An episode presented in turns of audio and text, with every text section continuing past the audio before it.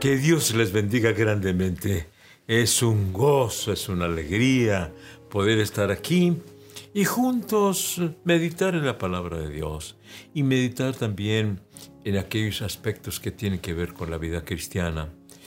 Y hemos estado tratando sobre la familia. Precisamente el mes de marzo queremos tratar por lo menos tres semanas sobre la familia. Eh, ya por años hemos acostumbrado eh, tener diferentes temas para cada mes. Enero, mes de la oración, febrero, mes del amor, eh, marzo, mes de la familia y abril, pues tratamos lo relacionado con la muerte, crucifixión y resurrección de Cristo. Y así sucesivamente. Entonces, pues hemos querido hacerlo de esa manera. No tiene que ser así, pero así lo hemos hecho. Así que estamos muy interesados en la familia, por eso estamos tratando todas estas eh, semanas, o queremos tratar todo este mes, todas estas tres semanas sobre la familia. Y en esta hora vamos a hablar sobre los valores. Dice así la palabra de Dios en Filipenses capítulo 4 y versículo 8 por lo demás, hermanos, todo lo que es verdadero, todo lo justo, todo lo puro, todo lo amable, todo lo que es de buen hombre, si hay virtud alguna, si algo digno de alabanza, en esto pensad. Estamos hablando de los valores. Y Mateo 6:25 dice, ¿no es la vida más que el alimento y el cuerpo más que el vestido? dice el Señor. Buscad primeramente el reino de Dios y su justicia, y todas estas cosas os serán añadidas. Los valores en relación con la familia. ¿Qué es un valor? El valor es una creencia o una actitud que guía y rige nuestra vida. Repito, un valor es una creencia o una actitud que guía y rige nuestra vida. Nosotros tenemos definidamente en la palabra del Señor estos valores eh, que le llamamos frutos del Espíritu Santo. Y qué mejor que sean de parte del Espíritu Santo, que sean producto, que sean fruto del Espíritu Santo, de la presencia del Espíritu Santo en nuestras vidas. Y Gálatas 5 22 al 23 nos habla de estos frutos, ¿verdad? Estos valores, estos son valores internos. Vamos a hablar de valores internos, después vamos a hablar de los valores espirituales. Hay un poquito de diferencia, pero ahora de esos valores internos. Primeramente, y qué bueno que, que la palabra del Señor menciona, en primer lugar, amor, y luego gozo, paz, compasión, benignidad, mansedumbre y templanza. Amor, gozo, paz. Eh, compasión quiere decir bondad. Benignidad, mansedumbre y templanza. Y muchos afirman que los frutos del Espíritu Santo se derivan del amor, que es una rama, que la, la rama principal es el amor, y que de ahí vienen el gozo, la paz, la benignidad, la bondad, la mansedumbre y la templanza. Y yo creo, yo creo lo mismo, ¿verdad? Que teniendo amor, entonces tenemos gozo. Pero hablamos del amor de Dios en nuestros corazones, no el amor en la forma en que lo concibe la humanidad o la, mayor parte de la humanidad. Eh, un amor pues hasta cierto punto egoísta de que si, si tú me amas yo te amo o eh, yo te voy a amar eh, si tú me concedes esto aquello. En fin, no, no, no, no, estamos hablando del amor de Dios derramado en nuestros corazones que eh, no busca lo suyo, no, no, no piensa el mal, este, el amor verdadero, el amor puro, el amor de Dios. Y si tenemos el amor de Dios, entonces tendremos gozo. Y a mí me ha gustado siempre hacer la diferenciación entre gozo y felicidad. La felicidad como que es más superficial y que se deriva de obtener cosas. Obtienes una casa, un automóvil, un trabajo muy bien remunerado, eh, tus vacaciones en un, no sé, te vas a Disneylandia, te vas a una isla, eh, qué sé yo. Pero el gozo del Señor es ese gozo que viene de Él, precisamente. Gozo de parte de Dios que no depende ni de las cosas ni de las circunstancias, que nos gozamos en todo tiempo, a pesar de que la situación que nos rodea sea difícil, crítica, podemos estar gozosos. Y no me canso de pensar en Pablo y Silas, que estaban en la cárcel, que estaban encadenados, que estaban en los cepos. Los cepos era un instrumento de, tortura, donde eh, unas, unas tablas donde tenían unos, unos agujeros y allí les metían los brazos y las piernas de tal manera que no podían estar ni de pie ni sentados. Y aún así, en esas circunstancias y, a medianoche, o sea que ya habiendo estado todo el día en la cárcel, a medianoche cantaban al Señor.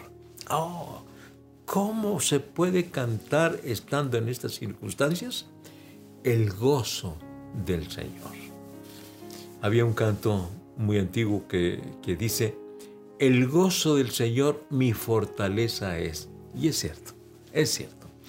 Entonces esos valores internos, paz, en medio de todo lo que nos está ocurriendo, mantener la paz y la tranquilidad es un valor que recibimos de parte de Dios y que necesitamos practicar. La compasión por los que sufren, por los que están batallando, tanto con la enfermedad como haber perdido un ser querido, como con los que están con necesidades financieras, que ya les faltó comida, que se les terminó el trabajo, que ya se les vino el recibo de la electricidad, del agua, del gas, etc. Compasión. Benignidad. Ser benignos es más que bondadosos. Benignos es ayudar eh, a un aquel que no merece ser ayudado.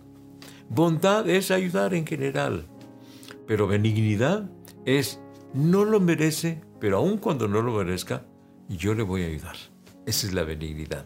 Y claro, eso solamente proviene del amor de Dios, porque dije que del amor se desprenden todos estos frutos del Espíritu Santo. Mansedumbre. Mansedumbre no es ser eh, pusilánime, eh, miedoso. Eh, no, la, la mansedumbre tiene que ver con si te insultan, mantener tu lugar y no responder en la misma forma. Si te causan un mal, hacer un bien. La mansedumbre es mantener tu ecuanimidad, mantener tu lugar como cristiano, como hijo de Dios, a pesar de los ataques que vengan. Y finalmente, la templanza. Es, es, en conexión con lo que acabo de mencionar de la mansedumbre, ¿verdad? La templanza. Te atacan, te dicen, te insultan, mantenerse en su lugar. Que es difícil, vaya que sí es difícil, pero no imposible. Cuando tenemos el amor de Dios, cuando tenemos la presencia del Espíritu Santo en nuestras vidas, podemos mantenernos eh, eh, tranquilos en el sentido de no contestar. Por eso el Señor Jesucristo dijo que si te dan una bofetada, que pongas la otra mejilla para que te den otra bofetada, si así quieren ellos hacerlo. Como me acuerdo de Nikita Khrushchev. Nikita Khrushchev fue el jefe de la Unión Soviética. Y entonces él, tratando de ridiculizar las palabras del Señor Jesucristo, dijo, si te dan en una mejilla, tú ponle en la otra. Qué terrible, ¿no? Que este, quieran, quieran eh, que se burlen que traten de, burlarse de las palabras del Señor Jesucristo. Pero el Señor Jesucristo no solamente dijo, pero lo vivió. Cuando lo abofetearon, Él oró por ellos. Cuando lo insultaron, cuando lo escupieron, cuando lo coronaron, de espinas, cuando lo crucificaron, dijo, Padre, perdónales, porque no saben lo que hacen. No sabían la magnitud de su mal, no los pierdo. Y estaba pidió al Padre, intercedió por aquellos que lo estaban martirizando. Bien, como familia vamos a procurar establecer estos valores en, en nuestra familia. Enséñeles a sus hijos, a sus nietos y usted mismo procure mantener el amor, el gozo, la paz, la benignidad, la bondad, la mansedumbre, la templanza. Son valores internos que como cristianos podemos practicar como resultado de una vida íntima con el Señor y como resultado de la presencia del Espíritu Santo en nosotros, porque estos son los frutos del Espíritu Santo que se encuentran eh, allí inscritos, enseñados en Filipenses, eh, es decir, en Gálatas.